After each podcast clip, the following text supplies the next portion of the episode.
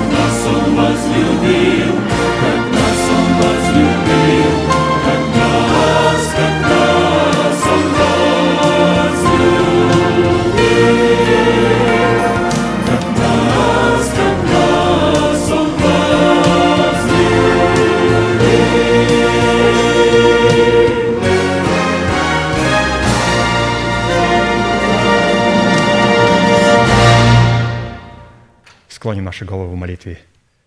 Дорогой Небесный Отец, во имя Иисуса Христа, мы благодарны имени Твоему Святому за вновь представленную привилегию быть на месте, которое чертила десница Твоя для поклонения Твоему святому имени. И ныне позволь наследию Твоему во имя крови завета подняться на вершины для нас недосягаемой и сокрушить всякое бремя и запинающий нас грех. Да будут прокляты в этом служении, как и прежде, все дела дьявола, болезни, нищета, преждевременная смерть, демоническая зависимость, всевозможные страхи, депрессии, разрушения, костность, невежество – все это да отступит от шатров святого народа Твоего. И ныне встань, Господи, на место покоя Твоего Ты и ковчег могущества Твоего, и да облекутся святые Твои спасением Твоим, и да возрадуются пред лицом Твоим. Дай нам больше от Духа Твоего, пропитай нас Духом Твоим святым – позволь нам найти светлое лицо Твое. Мы благодарим Тебя, что это служение представлено апостолом Аркадием в Твои божественные руки, и мы молим Тебя, продолжай вести его рукой сильную и превознесенную, великий Бог, Отец и Дух Святой. Аминь. Будьте благословены, пожалуйста, садитесь.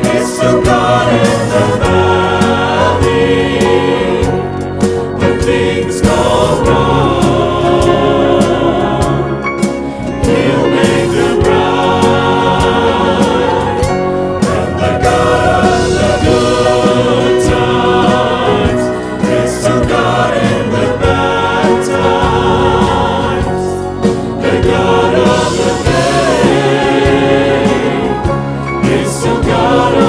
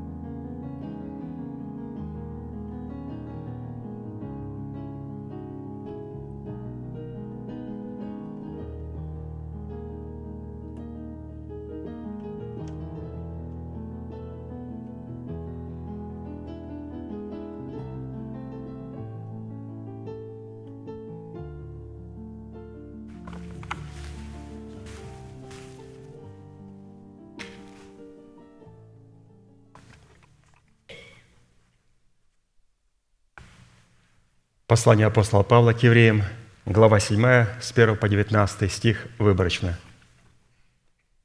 «Ибо Мелхиседек, царь Салима, священник Бога Всевышнего, тот, который встретил Авраама и благословил его, возвращающегося после поражения царей, которому десятину отделил Авраам от всего, во-первых, по знаменованию имени царь правды, а потом и царь Салима, то есть царь мира, без отца, без матери, без родословия, не имеющий ни начала дней, ни конца жизни, уподобляясь Сыну Божию, пребывая священником навсегда. Видите, как велик тот, которому и Авраам, патриарх, дал десятину из лучших добыч своих. Авраам, чтобы наследовать землю обетованную, пишет апостол Аркадий, в достоинстве своего земного тела – возвращаясь после триумфальной победы над вавилонскими царями, должен был почтить Мелхиседека, царя Салимского, священника Бога Всевышнего, десятинами из лучших своих добыч. Почтение Мелхиседека десятинами – это выражение нашего благоволения к имени Бога Всевышний – Авраам почтил десятинами Мелхиседека из лучших своих добыч по знаменованию его имени, которое включало три важные составляющие. Первое Это Мелхиседек, царь правды, это царь Салима и это священник Бога Всевышнего. Эти три титула Мелхиседека, царь правды, царь Салима и священник Бога Всевышнего, как тогда, таких сегодня, являются важными составляющими, которые определяют подлинный статус и титул Иисуса Христа и того места, на котором Он принимает десятины и с которого Он благословляет имеющих обетование. Давайте бросим белый взгляд на эти три титула. Итак, первый титул – он был священником Бога Всевышнего. Имя Бога Всевышний – это одно из достоинств и определений слова, исходящего из уст Бога, которое Бог превознес не только превыше всех богов и над всеми богами, но и над всеми своими именами в своем храме, которым является тело Иисуса Христа в достоинстве Его церкви. А вот Мелхиседек – это не имя, это титул, который означает «царь правды». То есть Мелхиседек – Мелех Седек. Мелех – царь, Седек, или же правильно, Зедек, правильно, Мелех Зедек – царь правды. Сработая с именем Царь Правды, мы получаем откровение через благовествуемое слово Его посланников о том, каким образом благодать воцаряется через праведность в сердце оправданного Богом человека. А вот третье его имя – царь Салима. Имя город Салим означает мирный, целый, невредимый, защищенный, безопасный, здоровый. И именно от слова «салим» происходит слово «иерусалим», то есть место мира и покоя Божьего.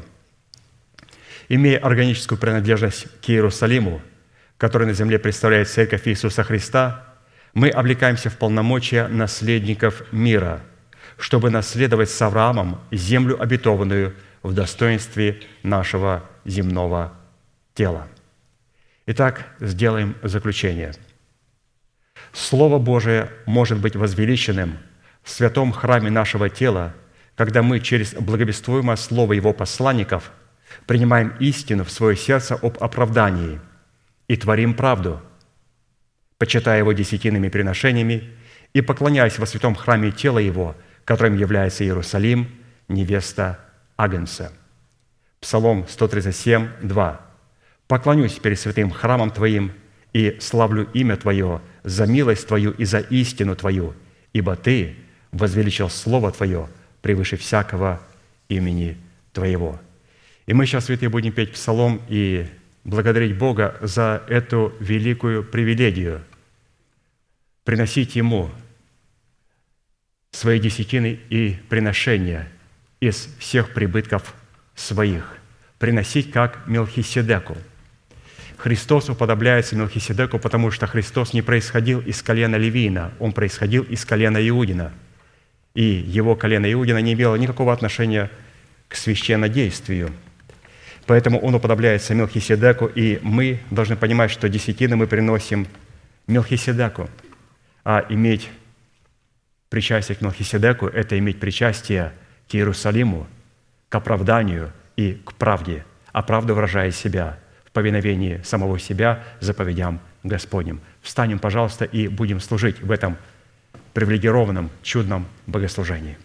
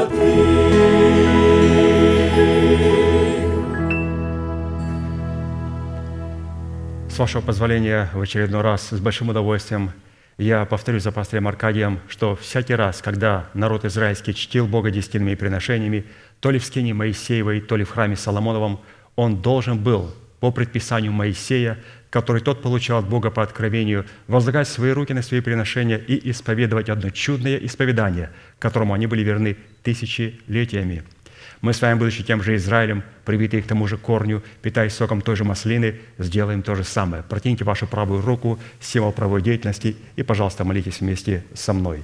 Небесный Отец, во имя Иисуса Христа, я отделил десятины от дома своего и принес в Твой дом, чтобы в доме Твоем была пища. Я не отдаю в печали, я не отдаю в нечистоте, я не отдаю для мертвого – я глубоко верю в Твое неизменное Слово и рад, что имею привилегию выражать мою любовь и признавать Твою власть.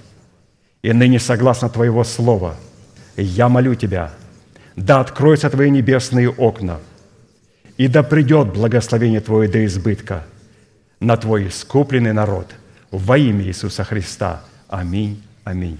Будьте благословенны, пожалуйста, садитесь.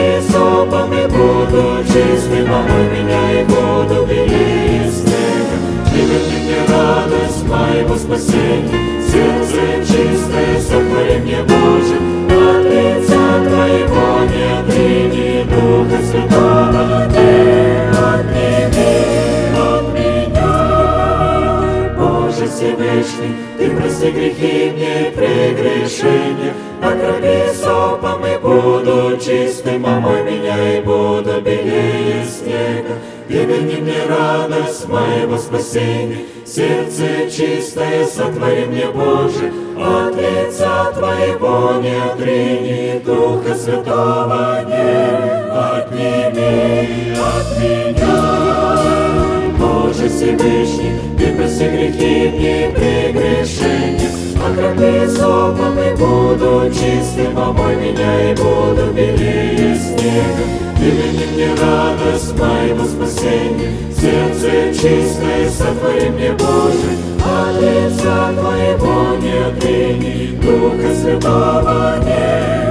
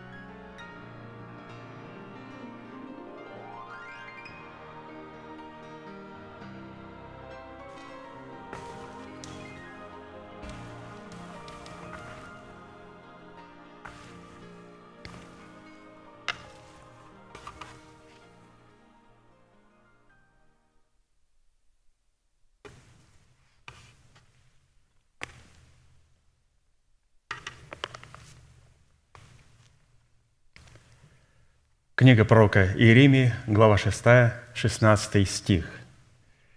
«Так говорит Господь, остановитесь на путях ваших и рассмотрите, и расспросите о путях древних, где путь добрый, и идите по нему, и найдете покой душам вашим».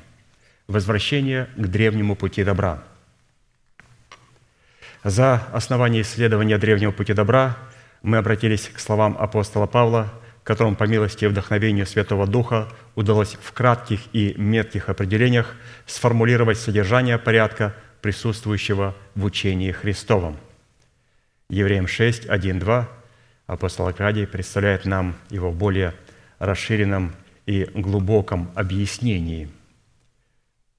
«Посему, окропив себя начальствующим учением Христа и облегшись в оружие света, содержащегося в господстве этого учения, устроим себя в Дом Божий, потому что невозможно дважды полагать основания обращению от мертвых дел и вере в Бога, учению о крещениях, о возложении рук, о воскресении мертвых и о суде вечном. Итак, у нас представлены четыре учения. Учение о крещениях, второе учение о возложении рук, третье учение о воскресении мертвых и четвертое учение о суде вечном. Это одно учение, но оно представлено вот в таких четырех главных реках. И что интересно, что каждый из этих четырех учений, входящих в основание древнего пути добра, представленного в изумительном учении Иисуса Христа, также обладает в себе тройственностью, что в сумме составляет 12. Откровение 21, 14, 19. Стена города имеет 12 оснований.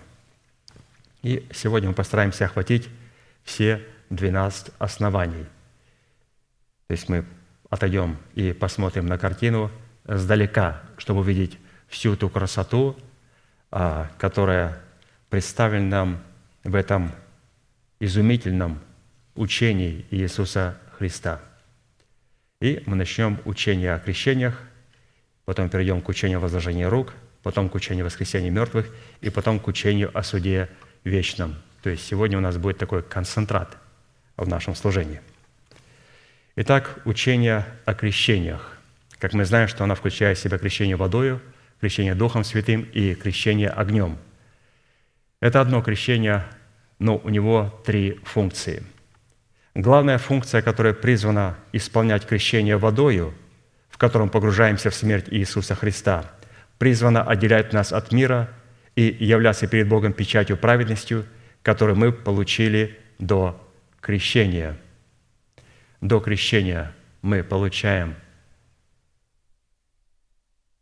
имя праведник, потому что мы исповедуем свои грехи, и Он, будучи верен праведен, прощает нас – и называет нас праведником. И теперь в крещениях я должен запечатлеть свою веру в кровь Господа Иисуса Христа, в Его смерть, Его воскресение. И в крещении водою Господь в завете крови ставит свою печать. И как мы видим о том, что здесь смерть Господа Иисуса Христа сразу начинает себя проявлять. Она отделяет нас от мира и делает нас пришельцами на этой земле – до тех пор, пока мы не заключили завета крови в крещении водою, мы являемся чужими для Бога и пришельцами для святых. Но когда мы заключили водное крещение и заключили его в завете крови, то тогда Писание говорит, мы являемся своими Богу и сограждане святым. А для тех, кто на этой земле, наш народ, мы для них становимся странниками и пришельцами. Главная же функция, которую признано исполнять уже крещение Святым Духом, в котором мы погружаемся во Святой Дух, оно призвано посредством смерти Иисуса Христа отделять нас от суетной жизни отцов, а сам Святой Дух в этом крещении призван являться печатью и залогом нашего наследия. То здесь мы умираем для дома своего Отца и становимся сиротами. Для чего? Для того, чтобы войти в стены этого дома – я не могу войти в стены этого дома и разделить все то благословение, которое Бог для него приготовил, до тех пор, пока я связан с греховной жизнью моих отцов. И некоторые из вас, которые здесь сидят, ваши родители не хотели вас здесь видеть. Они хотели бы скорее вас видеть в смерти, как один сказал своему сыну, лучше бы ты погиб или умер, или разбился, чем пошел в эту церковь. Необходимо умереть для дома своего отца – для того, чтобы войти в стены этого дома. Главная функция, которую призвана исполнять крещение огнем, в котором погружаемся в Отца, оно призвано посредством смерти Иисуса Христа окончательно отделять ветхого человека от нового и вводить нас в категорию царей и священников. То есть здесь, посредством смерти Господа Иисуса Христа, мы облекаемся в статус вдовы. То есть мы полностью рвем с ветхим человеком, который имеет связь с нами через нашу душу. Поэтому вот, пожалуйста, три крещения, которые дают нам статус пришельца, сироты и вдовы. Все три вида крещения, они едины, в силу чего определяют отношения с одним Богом и одной верой. Ефесянам 4, 5. Один Господь, одна вера, одно крещение. Поэтому, если это одно крещение, то выбирай, что да, мне лишь бы крещение водою, чтобы я в ад не пошел. А крещение Духом Святым и огнем – это для кого-то другого. Нет, Писание говорит, крещение одно. Если мы ставим а, свою планочку, чтобы только, как говорится, у порога Божия, то мы ошибаемся. Одно крещение, оно включает все три функции, которые делают нас пришельцем, сиротой и вдовой. Это одно крещение в трех функциях, потому что один Господь, но Он един. Одно крещение, но оно едино. Далее все три вида крещения преследуют одну цель – отождествлять нас со смертью Христа. Римлянам 6.3. Неужели не знаете, что все мы, крестившиеся во Христа Иисуса, в смерть Его крестились? То есть в смерть Его крестились. Слово «крестились» – погрузились. Или же мы вошли в Ноев ковчег. Кто мы? Мой дух, душа и тело. А раз мой дух, душа и тело вошли, то Господь хочет спасти не только мой дух, а мою душу и мое тело. А все то, что осталось за бортом, это то, с чем Бог не заключил своего завета. Это ветхий человек, который бьет по стенам ковчега, говорит, немедленно открой. Мы не откроем. Египтяне, они пошли вслед за Израилем, когда он проходил через Черное море. И они прошли через Черное море, на что, покусившись, египтяне все погибли. Почему? Бог не заключал с той субстанцией, которая не наследует Царство Небесного, своего контракта и договора. Он заключал с душой с обновленной, но не в том состоянии, в котором Египет погнался за Израилем. Далее все три вида крещения, мы говорим учение о крещениях в его трех видах. Они примиряют нас с Богом и делают нас святыми, непорочными и неповинными перед Богом. Римлянам 5, 10. Ибо если, будучи врагами, мы примирились с Богом смертью Сына, то тем более примирившись, спасаемся жизнью Его. Спасаемся жизнью Его. Примиряемся смертью, спасаемся жизнью. То есть цель не просто войти в ковчег, а также выйти из ковчега. И поэтому, если жизнь не станет воскресением, она будет потеряна. Мы погружаемся в смерть Господа Иисуса Христа только для того, чтобы найти Его в Его воскресении. И для того, чтобы наша жизнь стала воскресением. Когда мы рождаемся свыше, мы принимаем жизнь. Но эта жизнь, на ней не стоит печати. На ней будет стоять печать, когда жизнь станет воскресением. Потому что все то, что Бог принимает, Он принимает через жертвенник. И Он дает нам жизнь. Мы рождаемся свыше. Но на этом слове «жизнь» нету печати – и поэтому погружаемся в смерть Господа Иисуса Христа, в крещение водой, умирая для чего-то, в крещение Духом Святым, умирая для кого-то, в крещение огнем, умирая для самих себя. В это время ставится печать. И таким образом жизнь переходит в воскресение. Воскресение – это жизнь, на которой стоит печать. Это святыня Господня. Жизнь всегда воскресение, но воскресение не всегда жизнь. И жизнь, которая не стала воскресением, будет навсегда потеряна. Далее, все три вида крещения являются разными степенями печати праведности – которые являются знамениями принадлежности к Богу. Римлянам 4.11. «И знак обрезания он, Авраам, получил как печать праведности через веру, которую имел в необрезании, так что он стал отцом всех верующих в необрезании, чтобы и им вменилась праведность». И вот мы смотрим, какую печать мы получаем.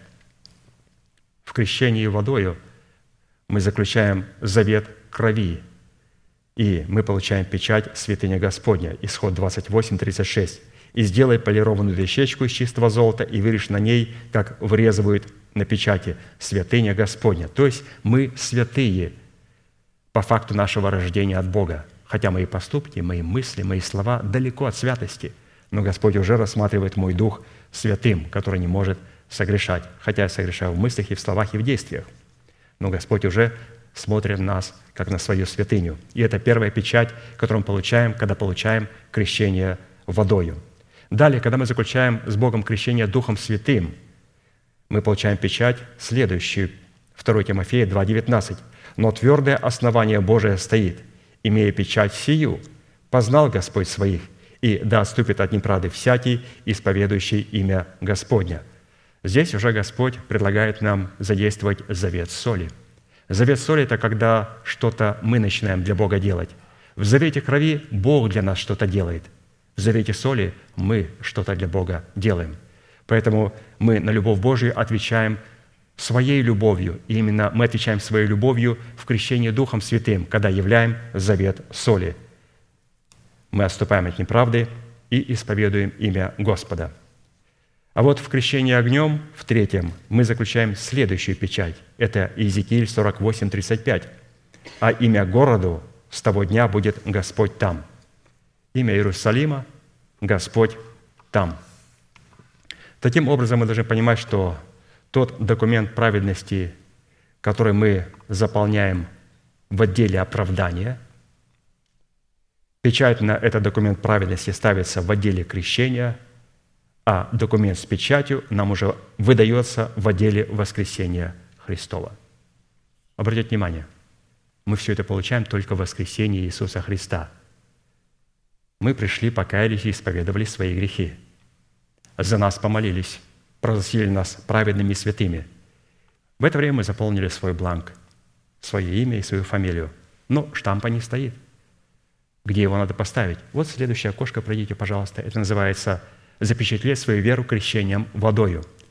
Мы принимаем водное крещение. Когда мы принимаем водное крещение, мы погружаемся в смерть Господа Иисуса Христа и заключаем с Ним завет в крови. На наш документ праведности становится печать. Это святыня Господня. И я протягиваю руку, говорю, можно, пожалуйста, получить документ? Они говорят, нет, нельзя. Я говорю, то есть как нельзя? Мне нужны права. Они говорят, пройдите, пожалуйста, в следующий департамент.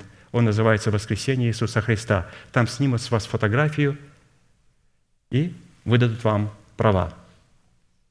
Паспорт. Паспортное отделение. Я иду туда и получаю свой паспорт, который позволяет мне войти в небеса в учении о воскресении, то есть воскресении Иисуса Христа. Таким образом, я начал с жизни и окончил воскресением. Воскресение – это жизнь, на которой стоит печать. Поэтому все то, что Бог нам дает – мы можем взять его только в воскресенье. То есть у Бога есть основания, 12 оснований. Для чего? Чтобы поставить стены Иерусалима. И чтобы в этих стенах были жемчужные ворота. И чтобы через эти жемчужные ворота пройти и подойти к древу жизни. Древо жизни – это как раз и есть жизнь, на которой стоит печать Божия. Далее, продолжая говорить о крещениях, мы видим, что все три вида крещения лишают силы имеющего державу смерти – и избавляют крещаемых от страха и рабства второй смерти». Евреям 2, 14, 15. «А как дети причастны плоти и крови, то и Он, то есть Иисус Христос, также воспринял онные, дабы смертью лишить силы имеющего державу смерти, то есть дьявола, и избавить тех, которые от страха смерти через всю жизнь были подвержены рабству». Через всю жизнь были подвержены рабству – рабству Египта, который выражал себя в нашем младенчестве, и также в рабстве Вавилона, который выражает себя в нашей душевности, когда мы не выходим из младенчества. Это два рабства, с которым встретился израильский народ. Поэтому эти два рабства, мы должны победить их в самом себе. А это возможно только через все три вида крещения. Рабство Египта – младенчество и рабство Вавилона, душевность должны быть полностью побежденные в нашей жизни. Далее, все три вида крещения преследуют одну конечную цель – чтобы мы могли ходить в обновленной жизни. Римлянам 6.4. «Итак мы погребли с Ним крещением в смерть, дабы как Христос воскрес из мертвых славы Отца, так и нам ходить в обновленной жизни». Ходить в обновленной жизни – это облечь себя в нового человека, созданного по Богу в праведности, святости истины, что невозможно без совлечения себя ветхого человека и сливающего в обостительных похотях. Поэтому все три вида крещения как раз и позволят нам совлечься с ветхого человека И поначалу Господь убивает ветхого человека для нас в нашем народе. Если начнет убивать его с нас, да мы портфель и, и убежим. Он говорит так, чтобы сильно вас не пугать, я начну работать с вашим народом. Потом с твоего дома, а потом вот с меня самого. Вот посмотрите, какой процесс у Господа, каким Он образом работает, как Он совлекает нас и как Он нас облекает в нового человека. Поэтому, когда мы умираем для своего народа, это не говорит, что мы ненавидим свой народ. Как мы любим свой народ, так другие не любят свой народ. Умереть для своего народа – это значит возненавидеть ветхого человека в своем народе – Умереть для дома своего отца – это значит возненавидеть ветхого человека в доме своем.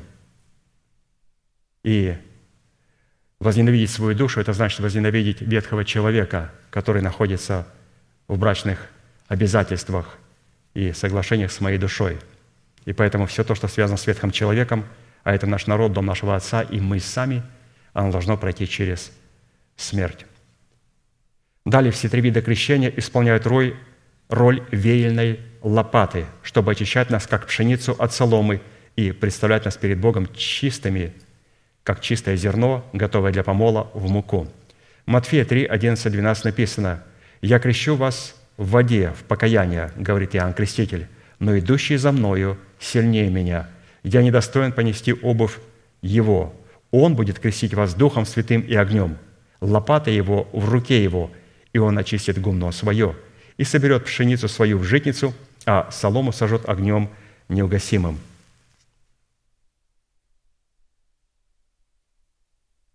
Во время действия веяльной лопаты мы определяем, кто пшеница, которую Господь хочет очистить, а кто солома. Только через веяльную лопату, только через благовествуемое слово. Иисус постоянно использовал веяльную лопату. И ученики говорили, Господи, если бы Ты так не сказал, они бы не оставили Тебя. Он говорит, не переживайте, вы же остались. Мы остались. Почему? Потому что вы пшеница, а это была солома. Солома, она притыкается на всем. И Христос намеренно иногда говорил в такой форме, на которой люди притыкались и оставляли его. Ученики не оставляли его никогда. У нас тоже люди притыкались. Пастор представляет им прекрасные проповеди, объясняет и раскладывает все по ячейкам, по пунктам. И они говорят, что это за пункты? Ну, чтобы легче нам было понять. Но если бы сейчас вот так вот сплошным текстом я бы читал и не разложил бы нам пастырь все по полочкам, мы бы поняли хоть что-нибудь? Да ничего не поняли бы. Но люди говорили, что это за пункты и подпункты, не хочу учиться. Все. То есть мы видим то, что вельная лопата работала, и солома улетела, а мы, пшеница, ну, остались.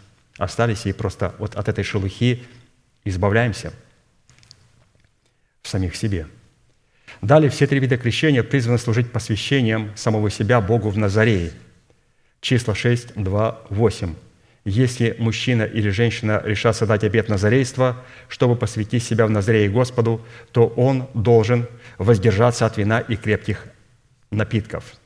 Во все дни обета назарейства его бритва не должна касаться головы его, свят он, должен растить волосы на голове своей. Во все дни, на которые он посвятил себя в Назарее Господу, не должен он подходить к мертвому телу, потому что посвящение Богу его на голове его. Во все дни назарейства своего свят он Господу. Поэтому вот что мы себя подчеркнем? Какими характеристиками обладал Назарей? Вот мы подчеркнули. Он воздерживается от вина и крепких напитков, как в прямом и в переносном смысле. В прямом смысле это когда мы пьем алкоголь. Мы не должны этого делать.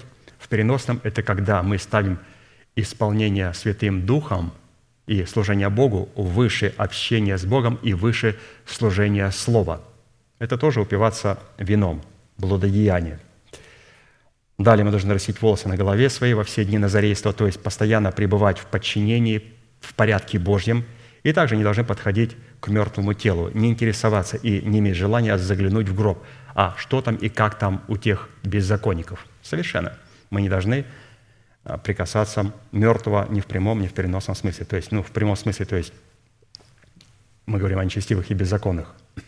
Мертвое – это тело само по себе, оно не оскверняет, если это святой человек. То есть святой человек, если даже он мертвый, то прикосновение к этому мертвому телу не оскверняет нас. Но если человек беззаконный, он даже и живой, а не мертвый, для Бога он мертвый. То есть мертвячина – это все то, что мертво для Бога. Все то, что мертво для Бога. Поэтому вот эти три составляющие, которые нам необходимо помнить, и учитывая, что мы являемся царями священниками 24 часа в сутки, 7 дней в неделю, 365 дней в году, ну, в зависимости высокосный, высокосный год, то есть постоянно, постоянно мы являемся священниками. Поэтому мы вот не имеем права этого делать. Однажды пастор так сказал одному пастырю, с которым познакомился, но который пил, так, как он говорит, культурное винопитие. Я же не напиваюсь, говорит пастор Аркадий, как свинья. Ну, чуть-чуть, для бодрости, перед собранием, так, чтобы такое посещение было. Он говорит, послушай, мы этого не можем делать. А он очень ценил своим служением, и он видел себя священником, служителем. Он говорит, ты понимаешь, что священник и служитель не имел права этого делать? Он говорит, понимаю.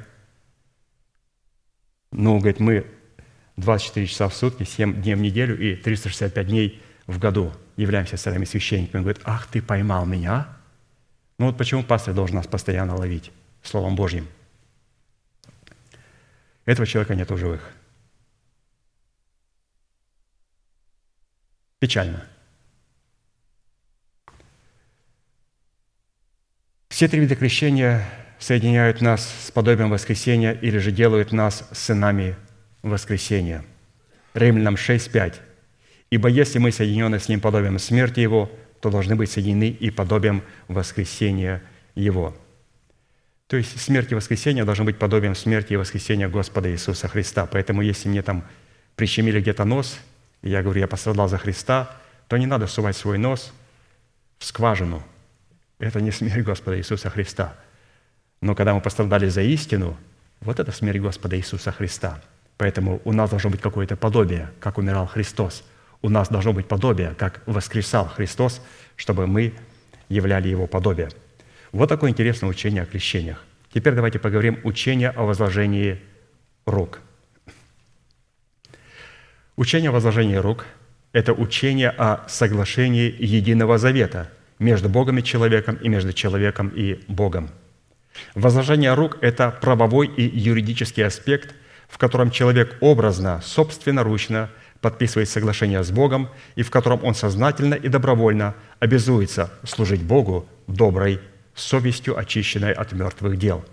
Именно поэтому образ любой приносимой жертвы Богу призван был нести на себе возложение рук приносившего.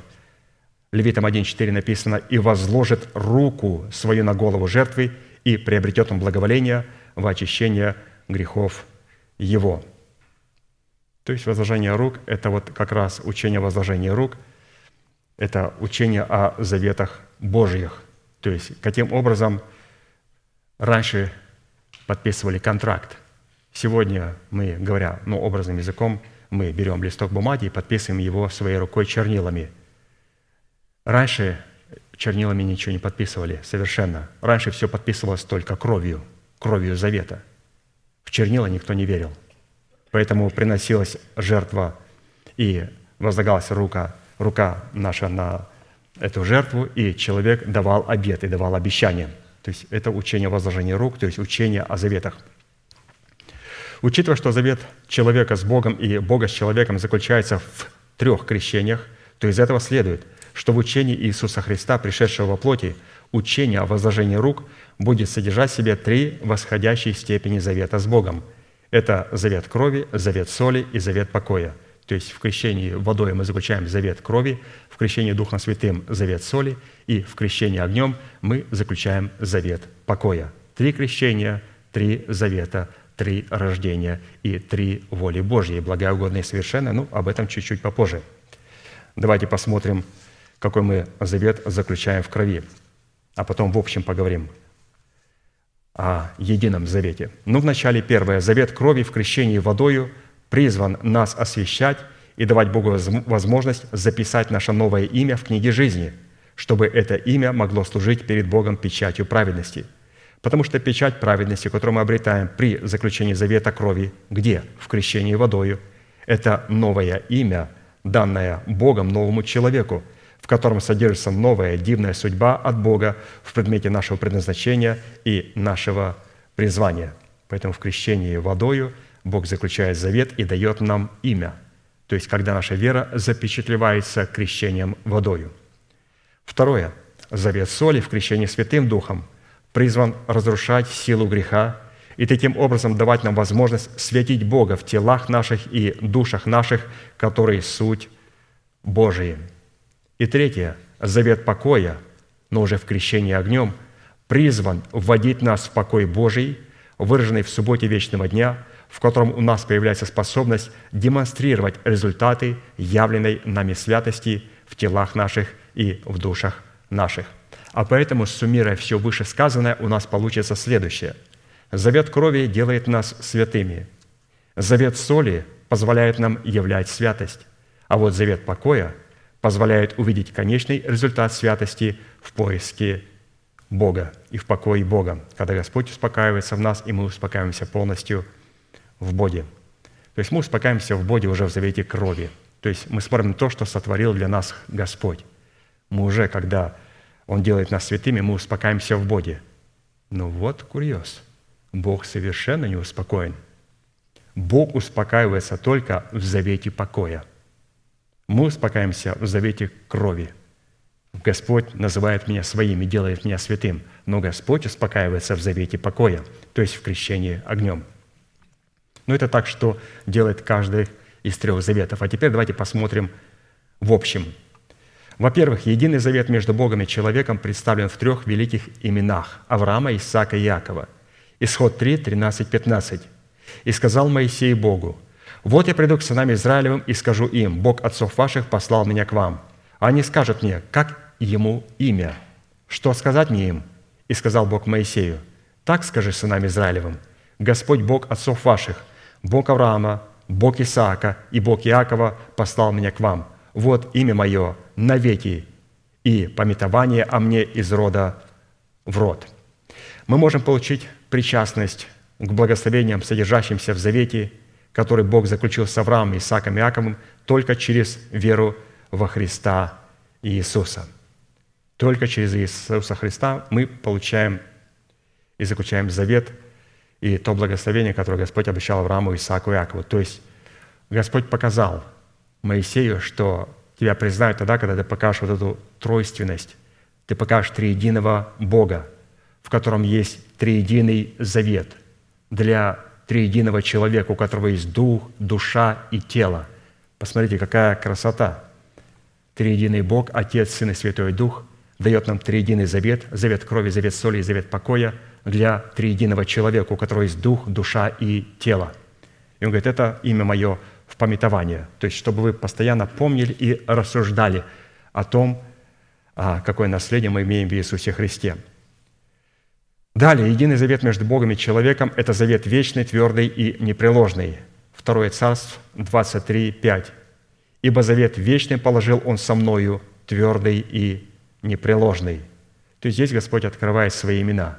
Вот мы читаем Псалом 17, что «Возлюблю Тебя, Господи, крепость моя, Господь, твердыня моя и прибежище мое, избавитель мой, Бог мой, скала моя, на Него я уповаю». То есть здесь нам сразу Господь среди этих восьми имен предлагает увидеть себя в крепости, в твердости и в прибежище. Почему? Потому что Бог сразу переходит на язык с Давидом, когда он говорит к нему, и когда Давид обращается к нему, только языком а, завета.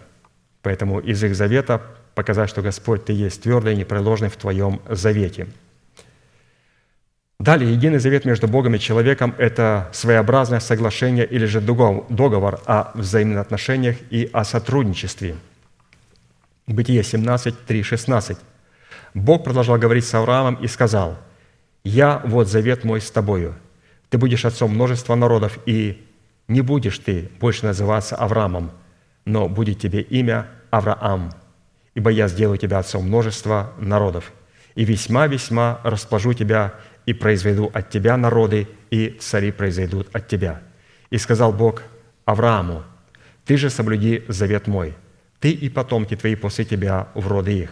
Обрезывайте крайнюю плоть вашу, и сие будет знамением завета между мною и вами. Восьми дней от рождения да будет обрезан у вас в роды ваши всякий младенец мужеского пола, рожденный в доме и купленный за серебро у какого-нибудь иноплеменника, который не от твоего семени – и будет завет мой на теле вашем заветом вечным.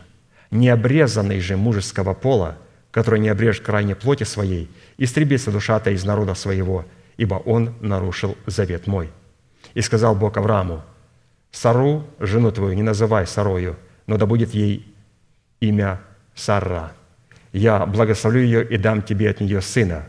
Благословлю ее, и произойдет от нее народы, и цари народов произойдут от нее». Итак, мы видим, что это соглашение налагает на человека ответственность называть несуществующее существующим, в то время как Бог принимает на себя ответственность делать это несуществующее существующим. Следует обратить внимание на тот фактор, что для того, чтобы называть несуществующее существующим, необходимо было обрезание, служащее знамением завета между человеком и Богом. Обрезание – это свидетельство креста Христова в нас. Без свидетельства креста Христова в нас нельзя называть несуществующее, как уже существующее. Потому что когда мы говорим «Господи, называй несуществующее, как существующее», мы тем самым говорим «Господи, называю то, что существует в Иисусе Христе, что оно уже существует и во мне». А это возможно только через смерть Господа Иисуса Христа, то есть свидетельство креста Христова. Потому что все то, что находится в Иисусе Христе, мы можем взять только через смерть и воскресение Иисуса Христа. Поэтому мы должны это понимать, что для того, чтобы Аврааму это говорить, ему необходимо было быть обрезанным. То есть, обратите внимание, он предложил Израилю Господь не только вот, приносить жертву животных. Оказывается, человек тоже испытывал боль. Вот это настоящий завет с Богом. Когда мы принимаем завет крови, испытывает боль Христос – но в завете соли испытываем боль мы. Поэтому он сказал Аврааму, Авраам, это хорошо, что ты приносишь жертву, режешь животное, обрежь себя.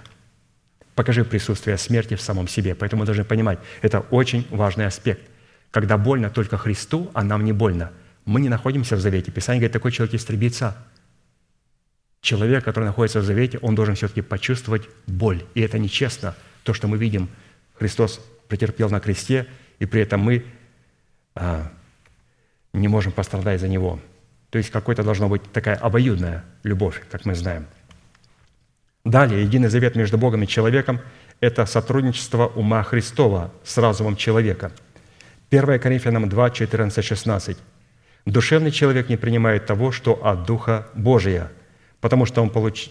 почитает это безумием и не может разуметь, потому что о сем надобно судить духовно. Но духовный судит о всем – а о нем судить никто не может. Ибо кто познал ум Господень, чтобы мог судить его? А мы имеем ум Христов. Итак, сотрудничество ума Христова или премудрости Божьей может происходить с обновленным разумом человека, который поставлен в зависимость от доброго сердца и духа ума Христова в нашем сердце. И это все вот через завет с Богом – то есть наша душа должна быть в полной зависимости от нашего духа, а наш дух должен находиться в полной зависимости от Духа Святого. И как определить, что я нахожусь в полной зависимости от Духа Святого? Только через мое отношение к благовествуемому Слову человека, через которого ко мне говорит Дух Святой. И когда я принимаю это Слово как Слово Божье, тогда мой Дух а, сработает с Духом Божьим. Теперь, когда я беру это Слово, которое я принял в формате благовествуемого Слова, ну, в данном случае вот труды – то тогда я начинаю размышлять, думать, и тогда моя душа начинает содействовать с умом Христом, которым является учение Иисуса Христа, написанное в моем сердце. И потом, разумеется, душа передает эти слова моему телу, моим устам, и я начинаю облекать себя в воскресение Христова через исповедание своих уст в спасение. Далее, единый завет между Богом и человеком – это юридическое право на обладание друг другом и на отождествление друг в друге.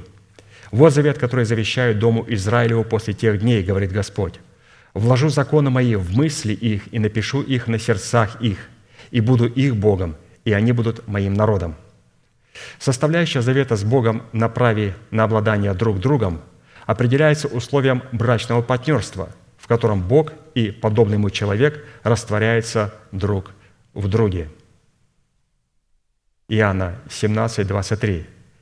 «Я в них, и ты во мне, да будут совершенны воедино, и да познает мир, что ты послал меня и возлюбил их, как возлюбил меня». То есть здесь предлагается вот такое интересное сотрудничество для того, чтобы вложить законы Божьи в наши мысли и в наши сердца. Это мы позволяем Христу и поместить себя в Иисуса Христа. Христос находится в Отце. Он в нас, Христос в Отце, потому поместить себя в Отца без Христа невозможно. Он даже с нами разговаривать не будет. Он будет разговаривать с нами только с позиции Сына. А как поместить себя во Христа? Вот только через Слово Божие – вложу законы мои в мысли их и напишу их на сердцах их». Это о чем говорит? Что мы поместили себя во Христа и Христа в себя, а Христос находится в Отце. То есть вот так мы отождествляемся друг в друге через Слово Божие. Далее, единый завет между Богом и человеком – это передача суверенных полномочий и власти друг на друга. Бытие 1, 2, 6. «И сказал Бог, сотворим человека по образу нашему, по подобию нашему, и да владычествуют они над всею землею».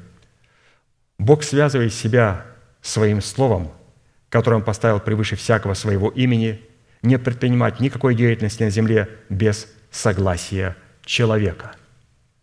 Однако, автором этих условий, на которых должны выстраиваться эти суверенные отношения с подобным ему человеком, от начала и до конца является сам Бог – он автор этих условий, не я и не вы. А условия его являются завет, который Бог предложил подобному ему человеку. Поэтому обратите внимание, насколько красиво здесь пастор Аркадий нам говорит, что Господь хочет сотрудничать с нами, не нарушая наших суверенных прав. И поэтому Он говорит, что я не могу ничего делать на планете Земля без вас. Но если вы хотите копировать со мной и позволять мне что-то делать на планете Земля, вот мои условия – если вы с ними согласны, то тогда я могу через вас и с вами нечто делать. То есть мы принимаем Его условия, но не предлагаем никогда Ему своих условий. Господи, вот это слово «если» – это сразу выкинуть его в помойку. Господи, если Ты не исцелишь меня, я не буду служить Тебе. Если Ты не дашь мне, то я не буду делать того, не пойду туда и так далее. Если, если это слово «если» – это слово «Яхве», это только Он говорит «если, не если». Мы говорим, а, либо да будет мне по слову твоему, вот я раб твой, пошли меня и так далее. Вот это слово «если», чтобы оно часто не фигурировало у нас. Далее, единый завет между Богом и человеком – это ответственность построить ковчег для спасения дома своего. Бытие 6, 18. «Все, что есть на земле, лишится жизни, но с тобою я поставлю завет мой, и войдешь в ковчег ты и сыновья твои, и жена твоя, и жены сыновей твоих с тобою». Итак, совершать свое спасение или же приготавливать ковчег для спасения своего дома следует с благоговением. Как написано Евреям 11 глава 7 стих, «Верую Ной, получив откровение о том, что еще не было видимо, благоговея приготовил ковчег для спасения дома своего. Ею осудил он весь мир и соделался наследником праведности по вере».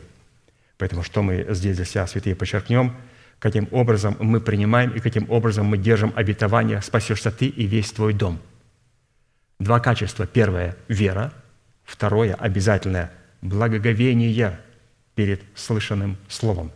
Если у меня это благоговение, то я не смогу молиться за моих детей. Бог просто не будет слушать меня. Это два качества. Да, я получил эту информацию в формате веры в свое сердце, но чтобы Господь услышал вот это обетование, Господи, на основании Слова Твоего молю Тебя, например, о дочери моей – Слово Твое говорит, спасешься ты и весь твой дом. В этих словах должно присутствовать благоговение перед Богом. Вера и благоговение. Но и благоговея приготовил ковчег для спасения дома своего. И верою, в которой было благоволение, он осудил весь мир. То есть очень важно знать благоговение. Когда нет благоговения, а есть какой-то, какая-то неприязнь, что Бог не исполняет своего слова, что это за обетование, обетование не работает.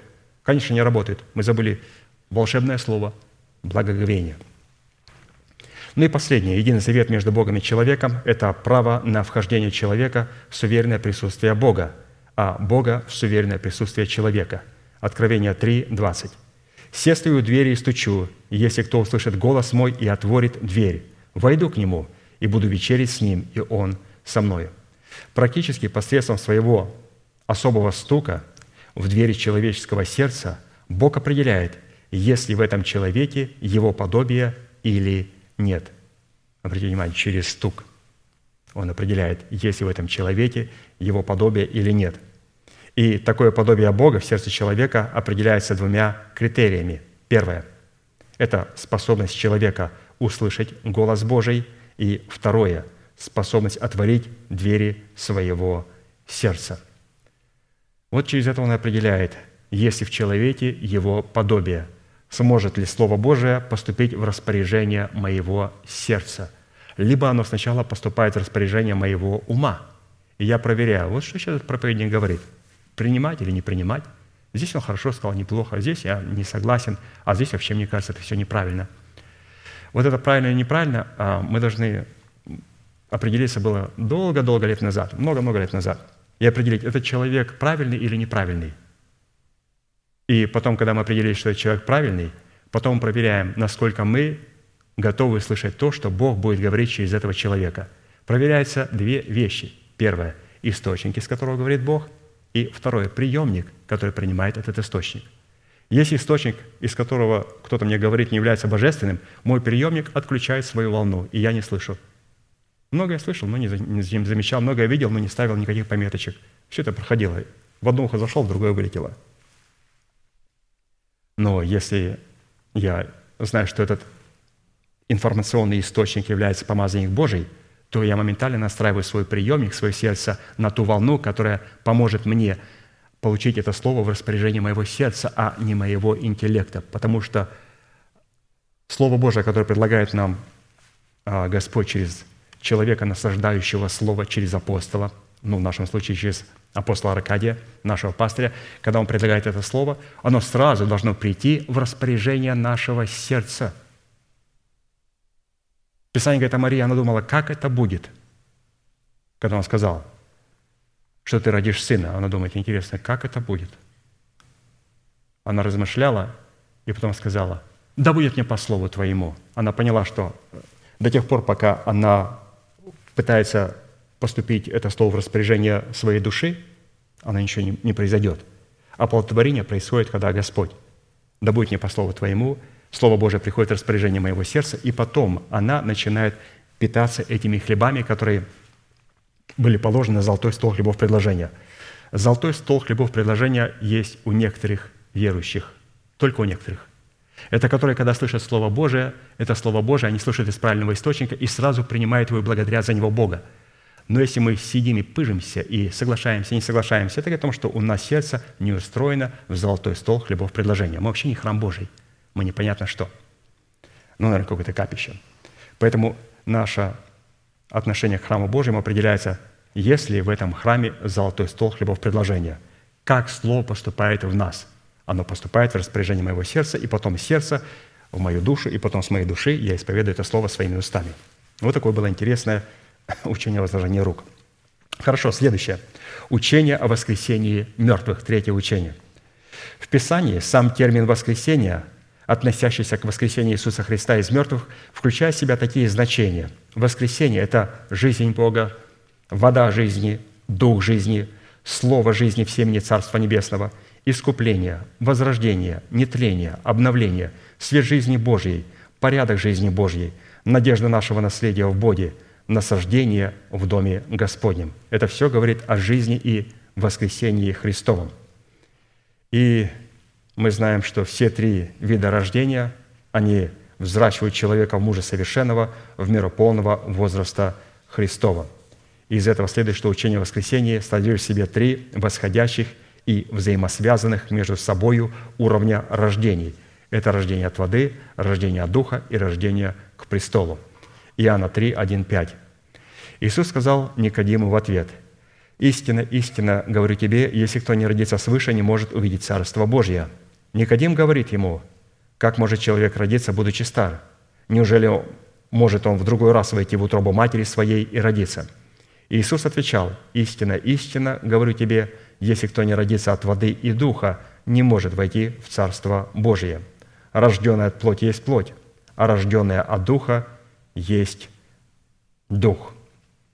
Требование быть рожденным от воды и духа и к престолу – это безусловная необходимость и неизменные условия для заключения с Богом завета крови, завета соли и завета покоя в крещении водою, Духом Святым и огнем.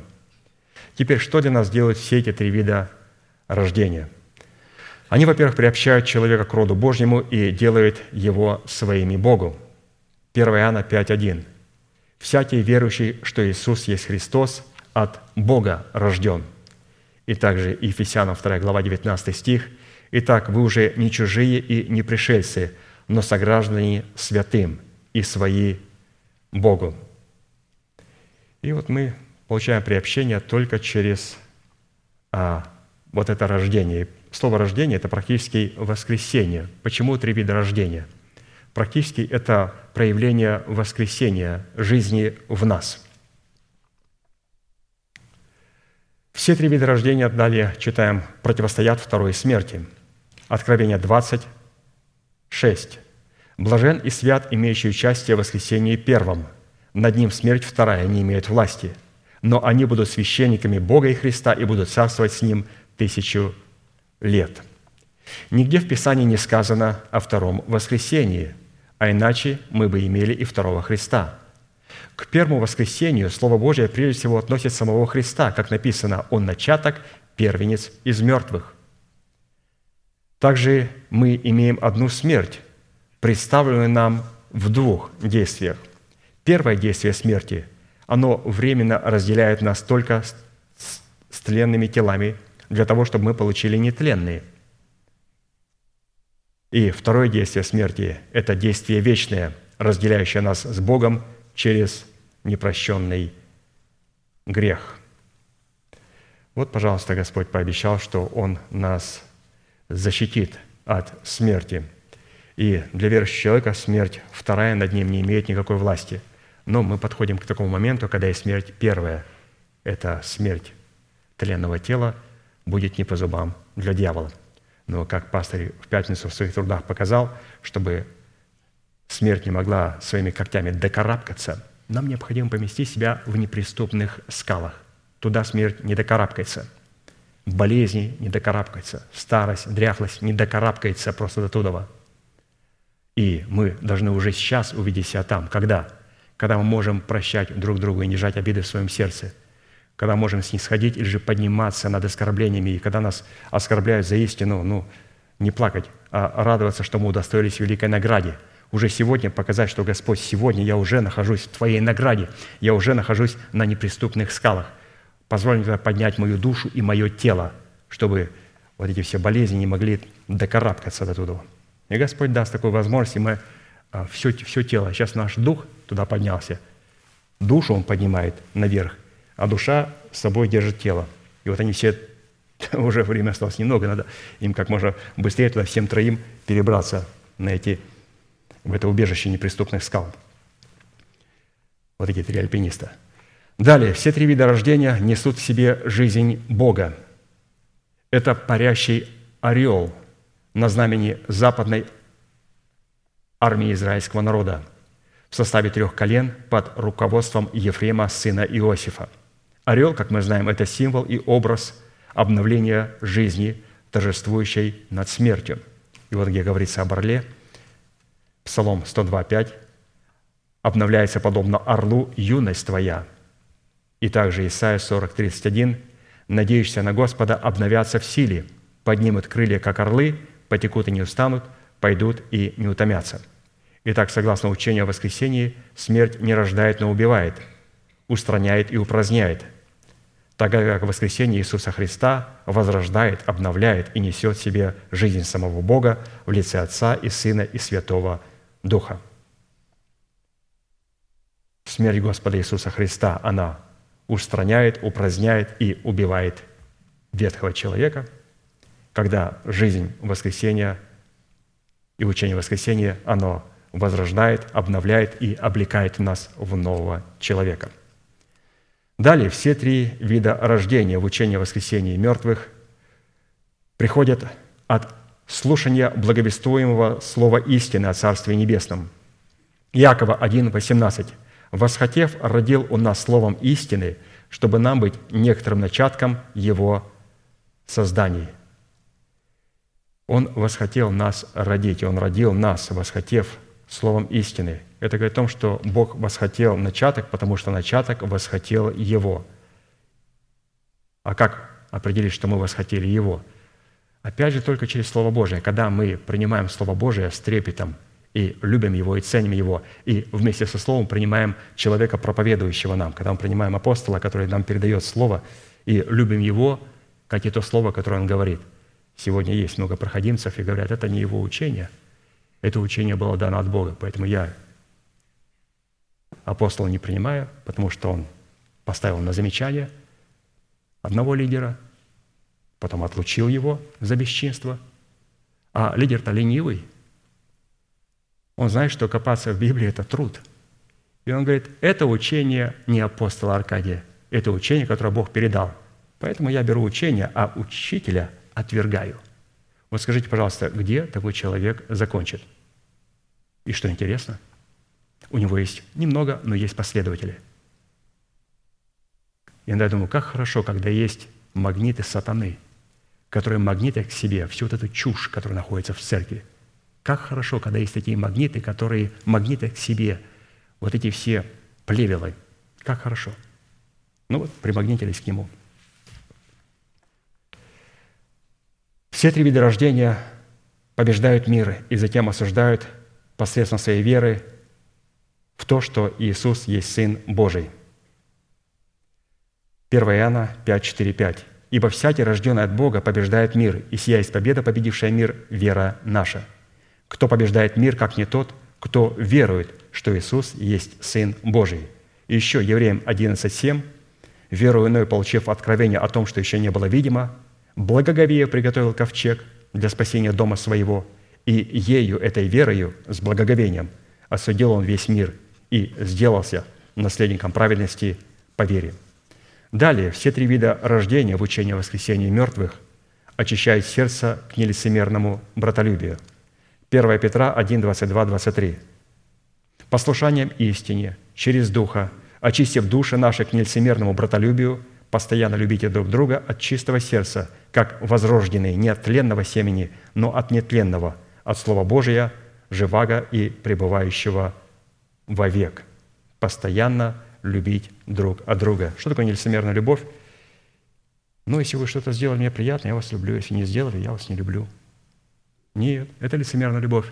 Нелицемерная любовь я вас постоянно люблю, потому что мы дети одного отца. Постоянно люблю. Вот посмотрите, как в семьях. Иногда братик с братиком поссорится, если какой-то мальчишка во дворе начинает докучать или же там а, нападать на брата, несмотря на то, что они поссорились, он будет защищать его – это человеческая любовь.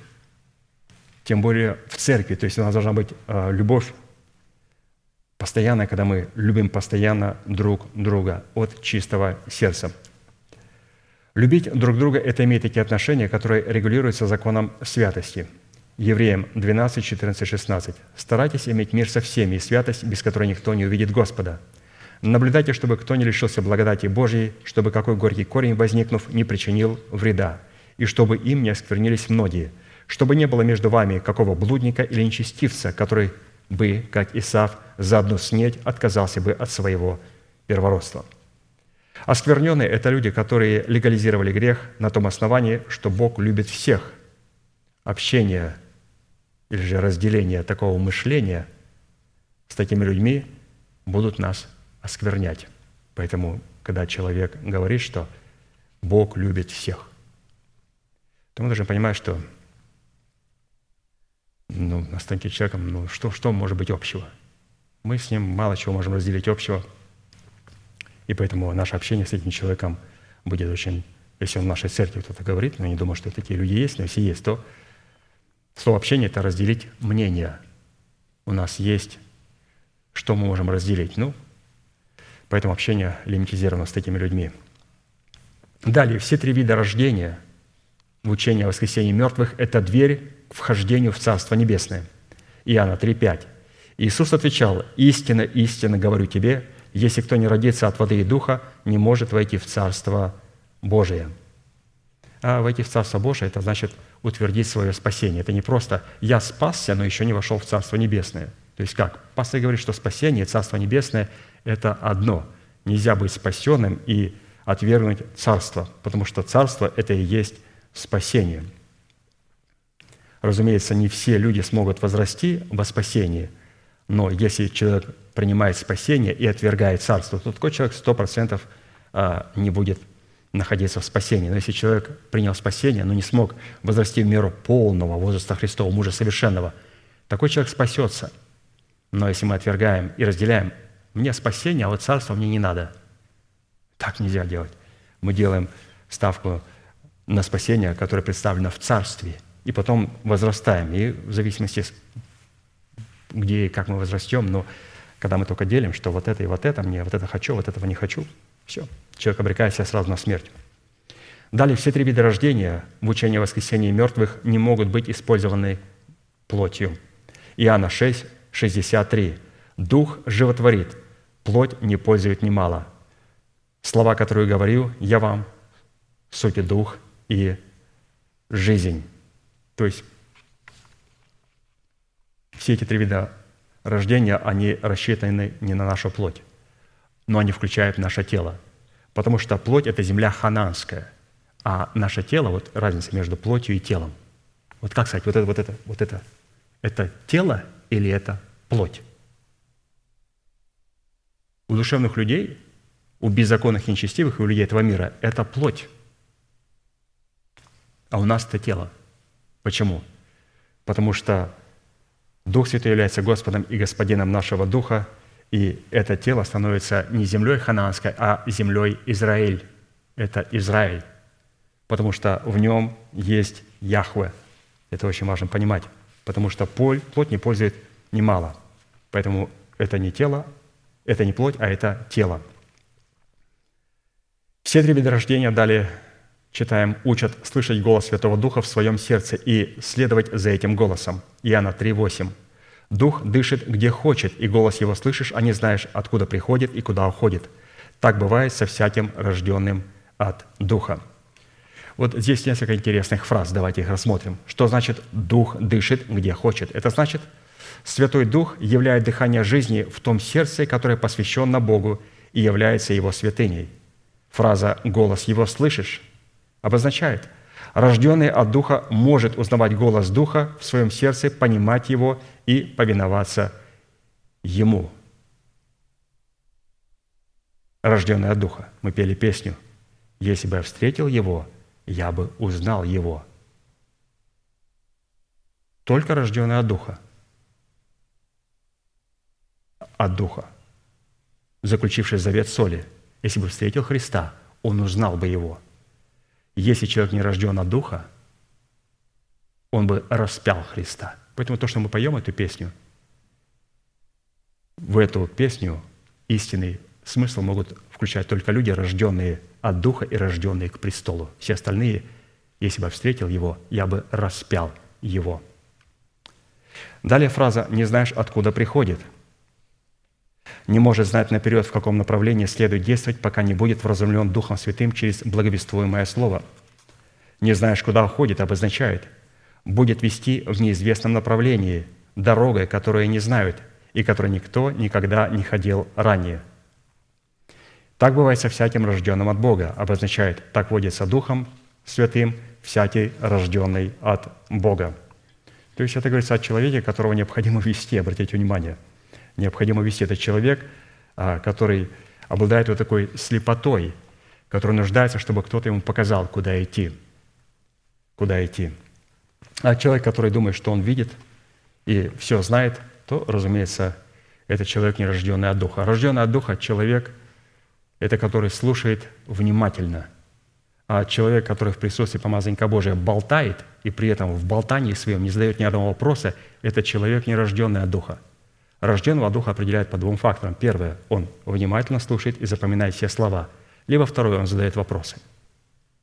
Человек, который в присутствии помазанника Божия болтает только, это признак того, что это не человек, рожденный от Духа. Далее, все три вида рождения в учении о воскресении мертвых приводят и производят живое упование. 1 Петра 1, 3, 5.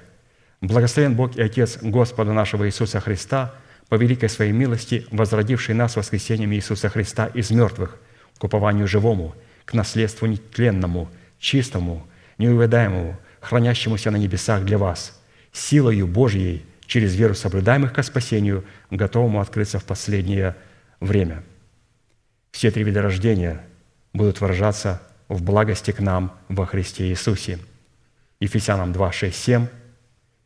«И воскресил с Ним, и посадил на небесах во Христе Иисусе, дабы явить в грядущих веках преизобильное богатство благодати Своей, в благости к нам во Христе Иисусе». Его степень благости, благости Божьей, то есть есть степень благости Божьей, которую Бог являет в формате рождения от воды. И есть степень благости Божьей, которую Бог являет в формате рождения от Духа.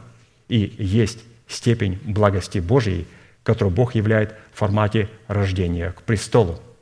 Эти степени благости Божьей к нам будут отличаться друг от друга как по цене, так и по силе проявления.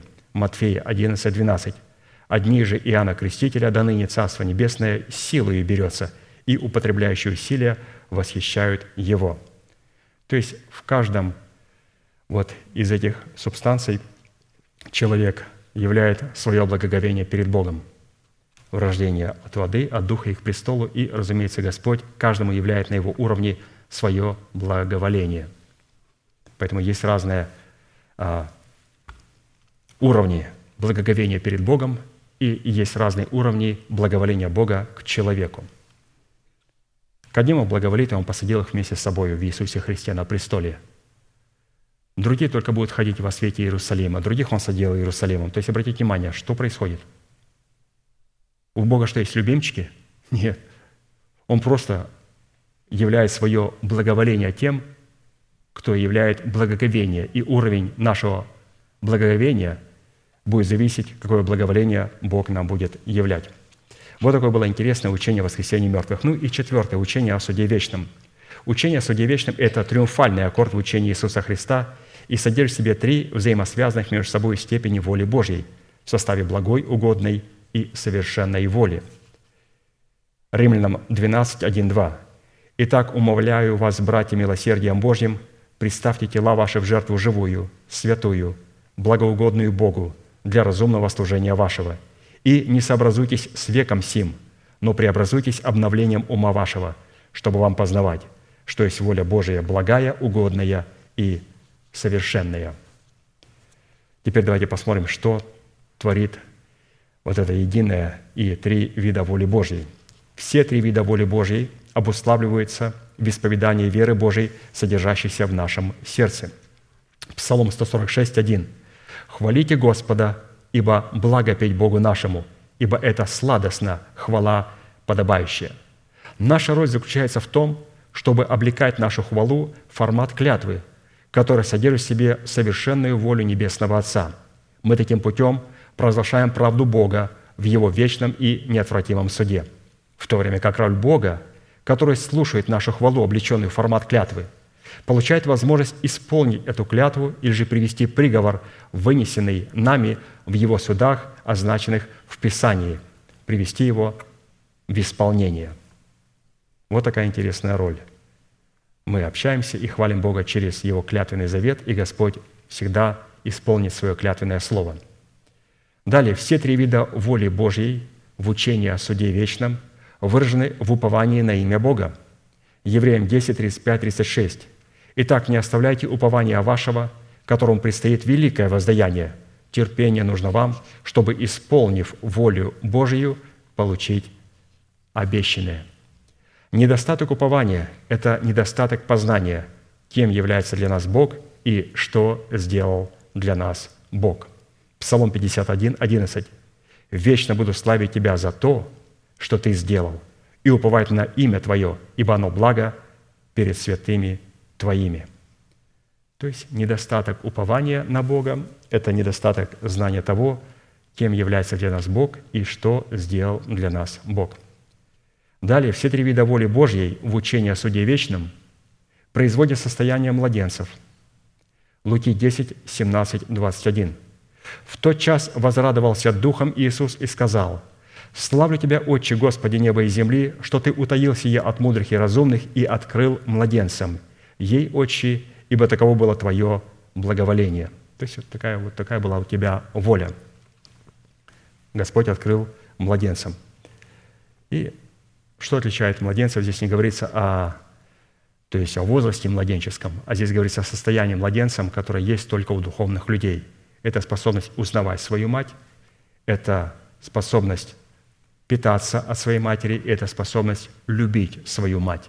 Вот когда вот эти характеристики есть, я узнаю свою мать из тысячи, у вас есть много наставников, но вот я родил вас благовествованием, говорит апостол Павел. То есть он хотел, чтобы святые обладали этим качеством младенца, чтобы они могли узнавать свою мать, питаться от этой матери и любить свою мать. То есть вот эти качества, как мы должны относиться к церкви, к Сиону и к тому человеку, через которого вот мы получаем вот эти все истины. Узнать его, питаться от него и любить его с тем словом, которое он нам предлагает. Далее, все три вида воли Божьей в учении о суде вечном призваны сохранить нашу жизнь и жизнь нашего народа от поражения мечом. Исфирь 7, 3. «И отвечала царица Исфирь и сказала, «Если я нашла благоволение в очах твоих, царь, и если царю благоугодно, то да будет дарована мне жизнь моя по желанию моему и народ мой по просьбе моей». А посему человек, отвечающий требованиям угодной воли Бога, это человек в первую очередь, отвечающий требованиям непорочности перед Богом или же требованиям благой воли, как она сказала Исфирь. «Если я нашла благоволение, и если тебе благоугодно». То есть воля Божия благая и воля Божия угодная. И когда она так вот поставила свое обращение к Артархсерксу, то, разумеется, он протянул свой золотой скипетр. Поэтому мы точно так должны понимать, что мы должны сработать с Богом, представляя а, всю Его тройственную волю Божью. Далее, все три вида воли Божьей призваны прежде нашего переселения к Богу дать нам свидетельство, что мы угодили Богу. Евреям 11, 5, 6. «Верою Енох переселен был так, что не видел смерти, и не стало его, потому что Бог переселил его, ибо прежде переселения своего получил он свидетельство, что угодил Богу. А без веры угодить Богу невозможно, ибо надобно, чтобы приходящий к Богу веровал, что Он есть, и ищущим Его воздает». Прежде переселения своего мы должны получить свидетельство. И это свидетельство выражается в словах «Я угодил Богу». И вот сейчас как раз апостол Аркадий, он готовит для нас серию проповедей, которую мы увидим и услышим очень скоро. Вот как раз вот в серии проповедей его, а, как он учит нас, как необходимо угождать Богу и как угождал Енох. Там очень много аспектов. Я так немножко познакомился, но мне, мне надо, чтобы когда мне кто-то прочитал. То есть, когда я, я, например, не могу читать просто с листа. Мне надо, чтобы человек, который написал, чтобы он объяснил хотя бы один раз.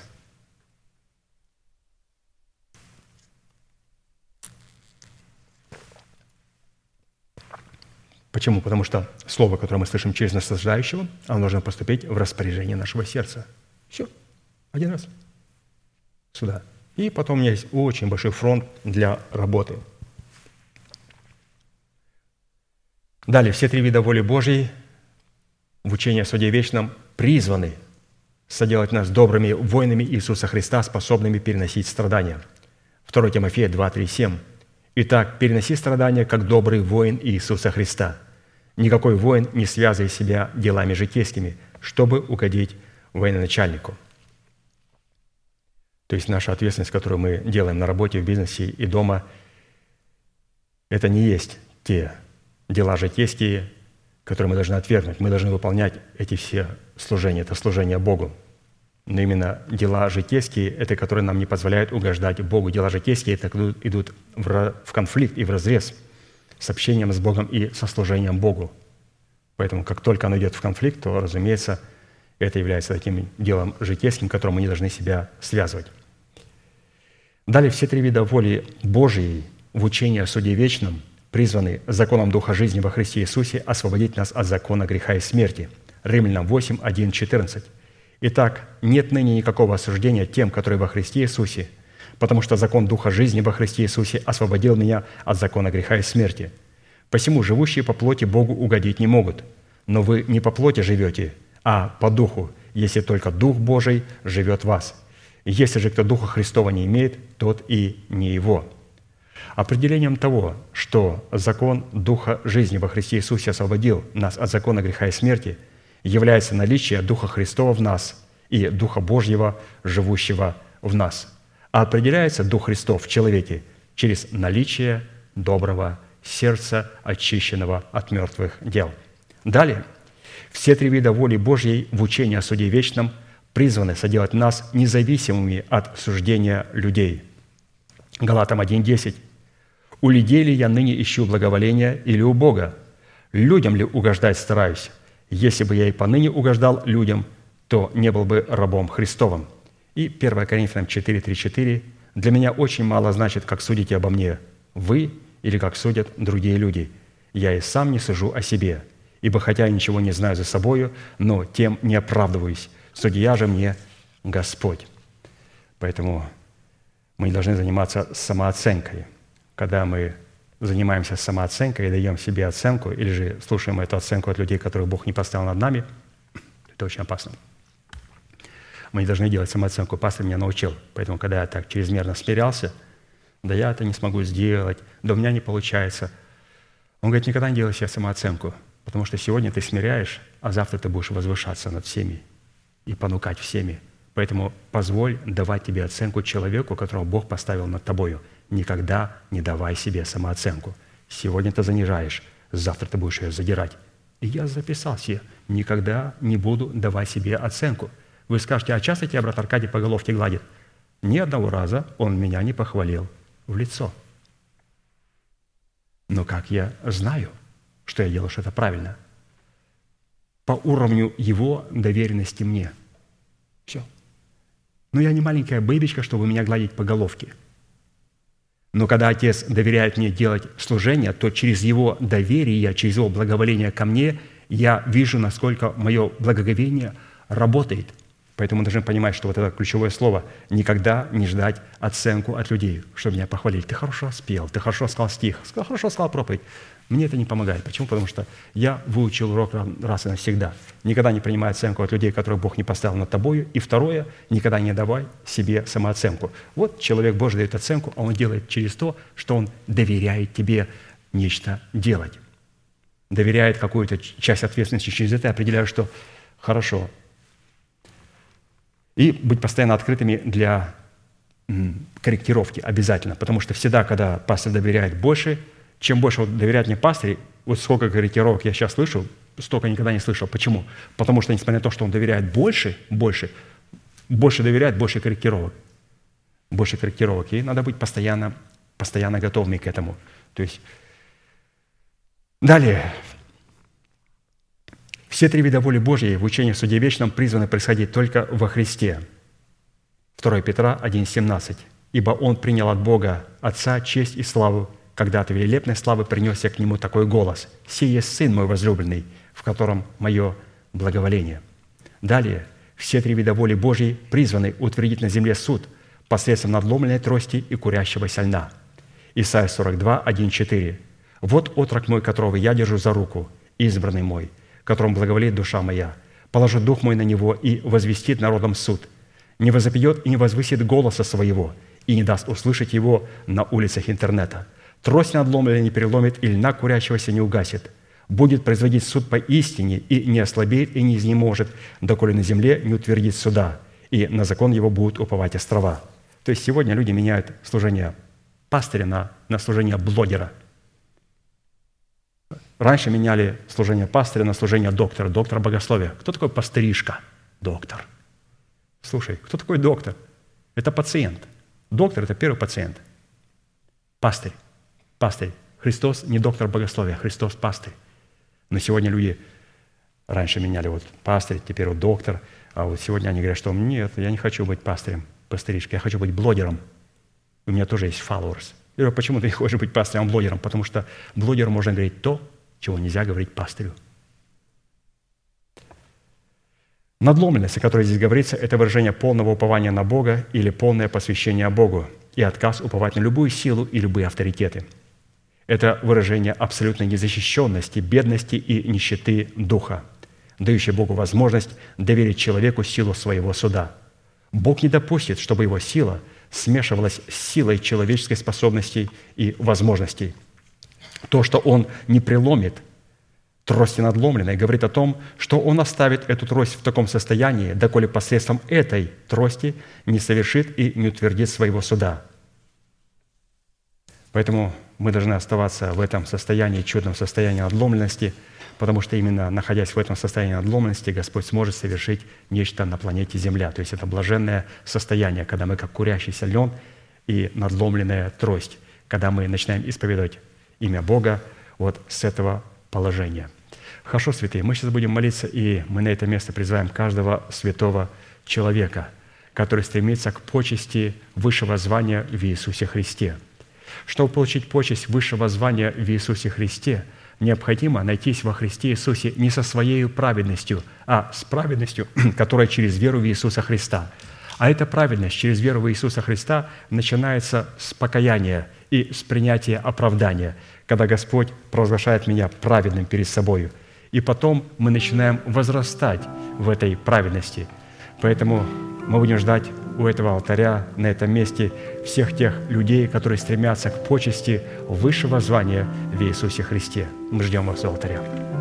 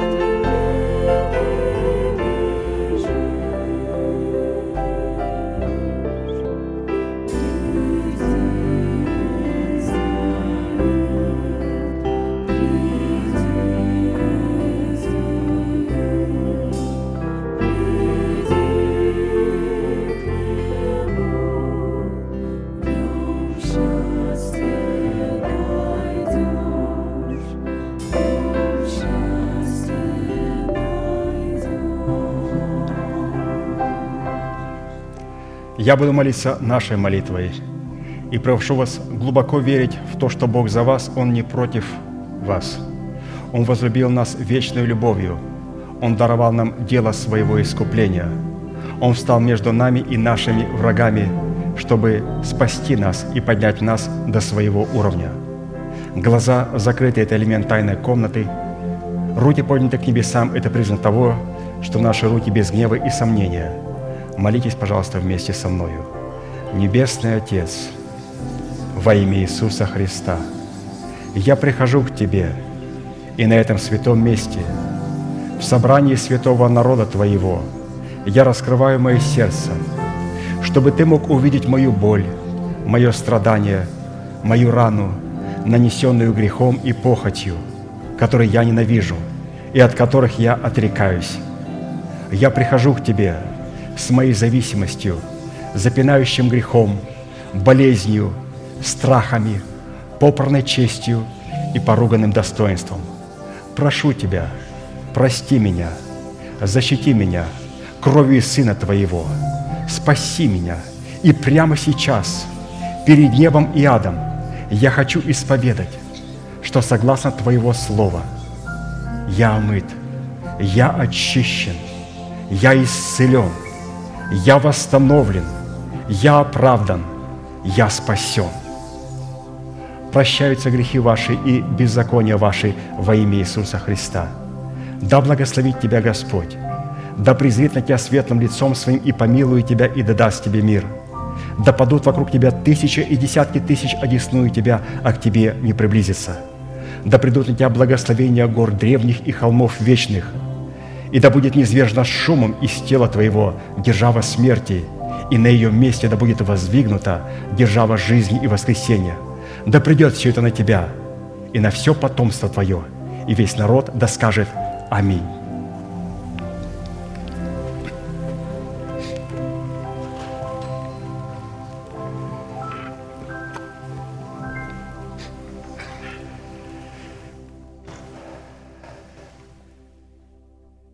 Поэтому, святые, будем ожидать того откровения, которое есть у пастыря, у него оч- очень много уже приготовлено, и он сказал, это будет очень скоро. Мы, конечно, хотелось его видеть здесь и слышать его здесь, но мы будем ждать и того обращения, видеообращения, которое он имеет в сердце. Как я сказал, э, когда я прочитал, познакомился, очень много истин и очень много образов с разных сторон, которые показывают красоту, как необходимо правильно размышлять, как правильно рассуждать. Это совершенно разные вещи, оказывается.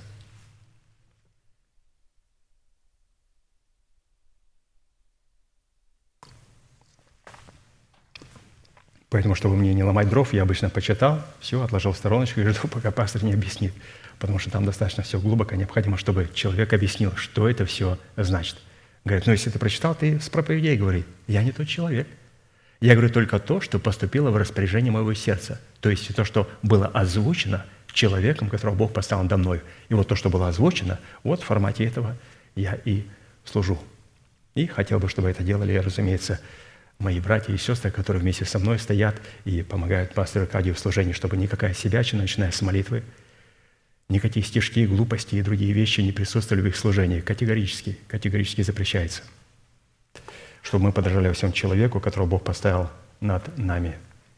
Закончим нашей неизменной манифестацией. Могущему же соблюсти нас от падения и поставить пред славою Своею непорочными в радости, единому, премудрому Богу, Спасителю нашему, через Иисуса Христа, Господа нашего, слава и величие, сила и власть, прежде всех веков, ныне и во все веки. Аминь. Служение наше закончено. Следующее собрание будет во вторник в 7 часов вечера на этом же месте. И маленькое объявление, может быть, два. У нас святые из Литвы или Латвии? Литвы, да? Вы знаете, я вот эти два слова, они такие настолько... Ну вот я с Казахстана, говорят, ты с Узбекистана. Я говорю, нормально. Я привык. Они говорят, ты с Узбекистана, с Киргизстана, с Казахстана. Я говорю, «Или с Сап- один говорит, из Пакистана. Я говорю, that's okay. Нормально. Да. Поэтому, когда я в аэропорту я говорю, я с Казахстана, американцы некоторые не знают географию, и меня сразу через такой пункт начинают меня проверять, все, магнитом, все, лазить по моим карманам, искать там бомбу. Да. Поэтому они уезжают в свою страну, в Вильнюс, город. И также у нас а, с Германии, вот наши святые, а, Рангольд, вместе со своей супругой, они тоже а, будут определенное время с нами. Пожалуйста, общайтесь, приглашайте и разделяйте с ними общение. У нас есть что разделять, у нас есть нечто общее. Это Слово Божие. Благодарю вас, будьте благословенны. Можете поприветствовать друг друга, как говорит наш пастырь.